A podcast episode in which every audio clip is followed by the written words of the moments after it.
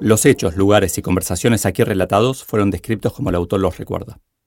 Se indican las fechas originales de publicación para dar cuenta de cómo sucedieron los acontecimientos, respetando los tiempos verbales originales.